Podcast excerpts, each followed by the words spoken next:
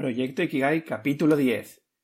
Lo único que puedo decirte es que si me hacen una pregunta y no sé la respuesta, te diré directamente que no sé la respuesta.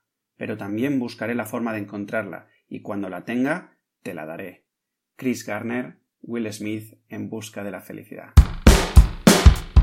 Muy buenos días exploradores y bienvenidos un día más, un domingo más, a un nuevo capítulo de Proyecto Ikigai, el podcast con el que pretendo inspirarte para que encuentres aquello por lo que vale la pena vivir. ¿Cómo lo haremos? Pues acercándote reflexiones, proponiéndote ejercicios entrevistando a personas para que poco a poco puedas avanzar en el camino hacia tu Ikigai. En definitiva, hablando sobre este concepto japonés que tanto promete. Soy Javi Vidal, tu guía en este viaje explorador, y ya, sin más dilación, ¡empezamos! Hoy os presento un capítulo muy especial, pues son vuestras preguntas las que toman el protagonismo del programa. Pero antes de empezar, recordad, proyectoikigai.com. Estoy buscando a nueve personas que quieran testear mi nuevo programa online para encontrar su Ikigai. Me da igual la edad que tengáis y cuál sea vuestra situación personal y o profesional. Simplemente busco a nueve aventureros que quieran experimentar el programa de inicio a fin. Si estás interesado o interesada, ves a proyectoikigai.com barra contactar y me escribes a través del formulario de contacto. Venga, va. Ahora ya sí, empezamos con las preguntas. Menuda ilusión. Espero que sea el primero de muchos programas de preguntas y respuestas. Bien, llevamos ya 10 programas y nuestra tribu va creciendo y con ello van apareciendo ciertas dudas. Por el momento son poquitas, así que os voy pudiendo contestar directamente por el medio que me contactáis. Pero creo que estas dos preguntas de hoy pueden ser de mucha utilidad para el resto de la audiencia. Así que vamos allá. Kappa es un amigo que trabaja como programador SAP y se está metiendo a tope con esto del podcast. Me comenta Me resulta muy inspirador tu podcast y creo que es muy necesario. He estado devorando todos los capítulos, incluido el de la entrevista de Marco de una hora y pico. sí, la verdad es que es que tiene mérito, porque no sé qué hacer con las entrevistas, ¿eh? de verdad. Eh, tiene, tiene guasa la cosa. Pero bueno, sigo leyendo. Sin embargo, el capítulo de los objetivos lo he dejado a medias. Al final me mareaba mucho y no entendía si está bien o no ponerse objetivos y la verdad es que no me enteré. Un abrazo, crack. Bien, capa, no te preocupes. La verdad es que sabía que este capítulo eh, iba a traer confrontación a algunas personas. Por cierto, os dejo en las notas del programa el enlace al capítulo en cuestión. A ver, lo primero que necesitamos tener claro es que un objetivo es algo funcional y nada más. Esto quiere decir que nos sirve para funcionar en este mundo y sociedad que hemos creado, pero que no le tenemos que dar más importancia de la que tiene realmente. ¿Ok? El problema de marcarnos objetivos es que normalmente lo hacemos esperando obtener un resultado concreto.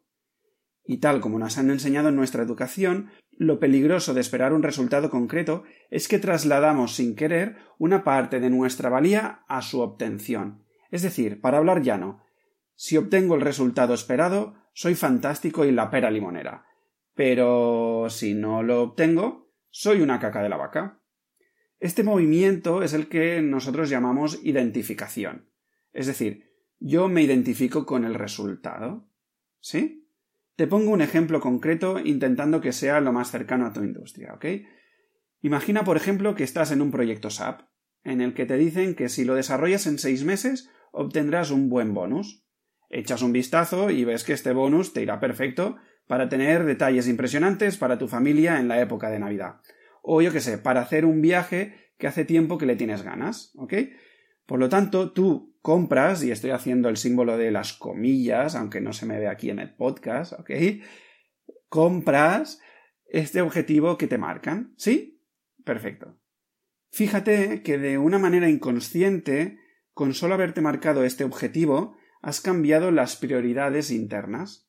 Es decir, antes lo primero era la tarea, y tú se supone que te gusta programar en SAP y demás y que la tarea pues es un tema importante, ¿no? Por lo tanto, lo primero era la tarea e incluso disfrutar de ella. Y luego tú ibas a obtener un reconocimiento económico del valor que has aportado. Pero esto era secundario. Sin embargo, ahora ya no es así. Aquí ha habido un movimiento. Tú te has montado una película y la has hecho al revés. Es decir, tú ahora quieres ese bonus y para ello tienes que cumplir el objetivo. Fíjate que es una sutileza, pero el cambio este es muy importante porque marca la diferencia. Has cogido el objetivo principal, lo has desgranado en otros más pequeños y te has hecho un planning que ves que es exigente, pero factible si te sacrificas. Lo sacarás porque confías en ti, pero es exigente. Entonces, cuando te pones a trabajar en la tarea, pueden pasar muchísimas cosas, ¿ok? Pero ahora pongámonos en el peor caso. Empiezas a ver que el plan no se está cumpliendo. Así que, animado por el incentivo, empiezas a despertarte antes o a irte a dormir más tarde, o empiezas a sacrificar planes con tus amigos o incluso con alguna chica.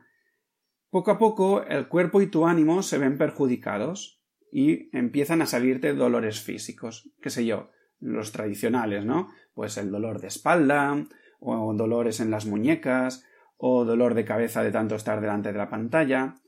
En definitiva, los típicos dolores que te van marcando que estás en un momento de estrés. ¿Sí? Pero tú, digamos, le sigues metiendo horas al tema, sigues trabajando muchísimo, pero no consigues remontar del todo, o al menos no lo suficiente para cumplir o recuperar esa pérdida en el planning, ¿no? Ahora imagínate que estás en ese punto, en esa situación, ¿ok? Y te lanzo preguntas. ¿Crees que estás disfrutando de la tarea? Yo creo que no, ¿no? Ahora pon por el caso que le estás dedicando unas 12 horas diarias, por ejemplo, ¿no? Que es algo que a veces por algún proyecto puede suceder. Entonces, fíjate que de la mitad de tu jornada no la estás disfrutando. Es decir, tú estás cogiendo 12 horas de tu día y directamente estás Mm, sufriendo. Sí, porque no estás disfrutando. Todo lo que no sea disfrutar es sufrir. Y todo esto es porque te marcaste un objetivo para lograr un resultado concreto. Y está bien, no me malinterpretes, es lo que nos han enseñado en esta sociedad. Sin embargo, hay un peligro más, que es un poquito más oculto, derivado de todo esto, que es lo que hablaba de la identificación con tu objetivo. ¿Recuerdas que al inicio de todo esto tú confiabas en ti? Sabías que la tarea era exigente, pero confiabas en ti y sabías que lo sacarías. Pero ahora estás viendo que no lo estás sacando. ¿Sí? Pues si te has identificado con tu objetivo, como no lo estás cumpliendo, cada vez te irás sintiendo menos confiado, te sentirás menos valioso y por lo tanto más inseguro.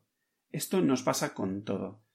Y esto es un movimiento interno que se suma a los dolores físicos, al cansancio corporal, de sueño, mental, etcétera, etcétera. poco a poco va menguando la confianza que tienes en ti. ¿Por qué? Porque has trasladado esa confianza innata en ti, la has trasladado a la consecución de ese objetivo. ¿Sí? Este es el movimiento de la identificación. ¿Ok? Te pongo, por ejemplo, otro caso típico de nuestra sociedad, ¿vale? Imagina que estoy buscando una chica con la que mantener una relación estable. Si me identifico con este objetivo de conseguir una chica con la que mantener una relación estable, sufriré siempre. Sufriré cuando no la logro. Sufriré cuando empiezo algo con una chica, pero esa chica no quiere lo mismo que yo. Sufriré cuando empiezo algo con una chica y de repente me da calabazas. Y si empiezo una relación que parece estable con una chica, estaré sufriendo por miedo a que no dure para siempre. Por lo tanto, tengo que estoy sufriendo siempre, constantemente. ¿Por qué? Porque me he identificado con ese objetivo. La solución pasa por no identificarse, ni con los objetivos ni con los resultados. Tú, yo y todos valemos por lo que somos, y no por lo que conseguimos. Lo repito, porque esto mm, tiene su miga. Valemos por lo que somos, y no por lo que conseguimos. Y aún menos por lo que los demás digan de nosotros. O sea, eso ya es rizar el rizo. ¿Ok? Por lo tanto, y resumiendo todo, ponerse objetivos está ok, es funcional y sirve pues para organizarse y para saber un poco cómo, cómo ir lidiando con el día a día. Pero no te identifiques con ellos. No traslades tu confianza, tu valía a la resolución de estos objetivos y a la consecución de estos resultados. ¿Sí? Espero que haya quedado más claro, capa. Y cualquier cosa me sigues preguntando. Y cualquiera que tenga dudas sobre esto, que me contacte y ya me contaréis, ¿de acuerdo?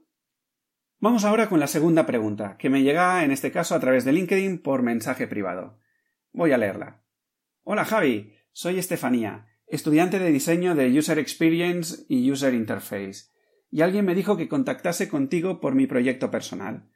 Estoy trabajando en una app para superar el duelo y mi idea es poder introducir la filosofía Ikigai a los usuarios para que encuentren la felicidad y quizás se reinventen. Por lo que he visto, eres todo un experto en el tema y me alegra mucho poder contactar contigo y pedirte consejo. Vaya, muchas gracias, Estefanía. Sigo leyendo. No he encontrado demasiada cosa en Internet sobre esta filosofía. Solo he podido leerme el libro de Héctor García y Francés Miralles. bueno, Estefanía, yo empecé igual, ¿eh? No te preocupes. Casi toda la información que encuentro está más enfocada al trabajo y tal. ¿Crees que se puede aplicar al duelo también? Si me puedes dar algún tip sobre ejercicios o técnicas, te estaría muy agradecida. Millones de gracias por tu tiempo, Estefanía. Bueno, Estefanía, claro que sí. Empecemos por el principio. A ver. De manera breve, la respuesta es un rotundo sí. Al menos bajo mi parecer, ¿ok? Pero existen un conjunto de matices que me gustaría trasladarte. Creo que la pregunta interesante a hacerse y que te puede aportar mucha luz es ¿qué es el duelo? ¿Por qué aparece este concepto de duelo en la raza humana? Porque si te fijas, los animales en sí mismos y la naturaleza no hace el duelo, ¿sí? Esto es un matiz que es muy importante y muy interesante. Por lo tanto, si tiras del hilo de estas dos preguntas, verás que el origen del duelo, a mi parecer, se ocasiona porque uno siente que ha perdido algo o alguien. ¿Sí? Puede ser un familiar, una pareja, un amigo, un trabajo, una pierna o lo que se te ocurra. ¿Ok? Por lo tanto, el duelo aparece cuando hay un sentimiento de pérdida. ¿Sí? Por lo tanto, hay una previa que es la pérdida. ¿Y qué es la pérdida? ¿Sí? Uno siente que existe una pérdida porque previamente ha habido cierta dependencia con ese algo o alguien. Es decir, puede que yo dependa de mi madre y por lo tanto, pues si fallece mi madre, mm, eso me genera inestabilidad, ¿sí? Hay una dependencia y de repente mm, una inseguridad al haber perdido esa dependencia. Un poco va por aquí, ¿de acuerdo? Con esto te abro un melón gigante y que me llevaría uno o varios programas de ir desgranando. Yo me lo apunto para hacer un ciclo sobre la muerte si queréis y si estáis interesados escribidme a través del formulario proyectoikigai.com barra contactar pero volvamos a Estefanía al punto, ¿vale? No, porque no te quiero dejar solo con el melón, así que sigo adelante con la reflexión. ¿Sí? Volvamos a la pregunta original. Me preguntas, ¿se puede aplicar Ikigai al duelo? A ver, si tomas, como dices tú en tu mensaje, el concepto Ikigai como la búsqueda de la felicidad, a mí me queda muy flojo y vacío. ¿Ok? Sin embargo, yo te recomiendo que vayas a la traducción más rica, que precisamente eh, sale en el libro de Francés Miralles y Héctor García, que sería que coger Ikigai como aquello por lo que vale la pena vivir. Si trabajas desde esa perspectiva, entonces sí, sí que puedes aplicar Ikigai al duelo, ¿sí? Porque tú puedes trasladar a esas personas eh, que están en una fase de duelo, no tanto la felicidad, que es algo complejo de manejar, pero sí que encuentren aquello por lo que vale la pena vivir. De hecho, este es el origen también de la logoterapia de Viktor Frankl, que es el, autor del hombre en busca de sentido, que es que la gente busque aquello por lo que vale la pena vivir. Aquí sería eh, buscar ese propósito que nos conecta. ¿Sí? A partir de aquí te recomiendo varias cosas. A ver, una es que investigues más sobre la logoterapia, el propósito, y ahora poco a poco cada vez mm, salen más cosas sobre Ikigai, ¿ok? Luego, yo te animaría a que seas una de estas nueve personas que te esté en el programa online que voy a sacar.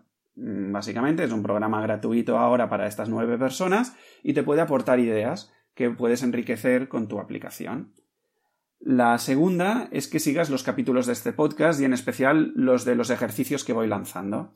Son ejercicios totalmente prácticos y enfocados a desprendernos de nuestros límites y recuperar nuestra esencia para conectar de nuevo con nuestra confianza y por lo tanto con la vida. ¿Sí? Y por último, hay un libro de Caroline de Surain, que es una chica francesa, que se llama Ikigai, donde también propone muchos ejercicios. Además, este libro es muy bonito a nivel de diseño, o sea que si le quieres echar un vistazo, Podemos quedar y te lo doy si estás por Barcelona y si no, pues búscalo, te lo dejo en las notas del programa, si quieres, y simplemente pues échale un vistazo. Pues bien, hasta aquí el capítulo de hoy. Con estas dos preguntas creo que me ha alargado lo suficiente para cerrar el programa de hoy. Os animo a que no os quedéis con dudas.